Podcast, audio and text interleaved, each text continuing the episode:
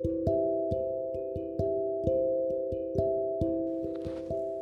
んばんは、京子です。今日は今週1週間の私の振り返りをしたいなと思ってます。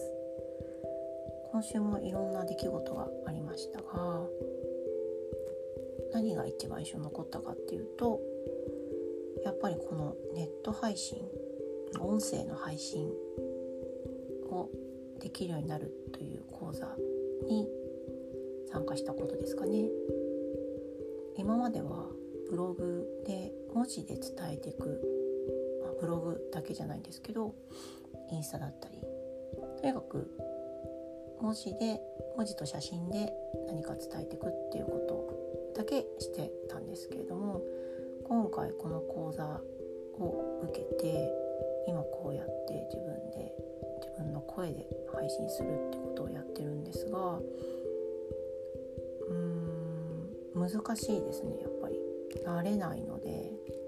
何話そうかなってすごく今頭がぐるぐるしてます。そのうち慣れるのかな。と思いながら今下手なりに続けていこうと今思ってます。それが今週は一番ですかね。あとはついさっき夕方今日の夕方に連絡があった嬉しい出来事なんですけど私がブログサポートをしている生徒さんから連絡があってその生徒さんは自分でサービスを提供することをしてるんですね。でそのサービス提供するためにいろんなこうブログで発信したりとかサービス自体を見直したりとかいろんなことをしていてそのお手伝いも私はしてるんですけれども。であるちょっとサービスを作って告知をしたところリピートさんじゃなくって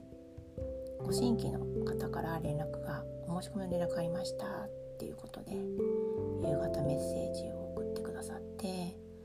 あよかったなと思ってすごく嬉しかったです。そうやって私が関わったことで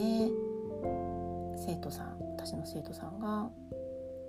幸せになれたらいいなって思ってるので今日はその報告を聞けて私はすごく嬉しかったです。来週はどんな1週間になるのか今手帳を見ていますが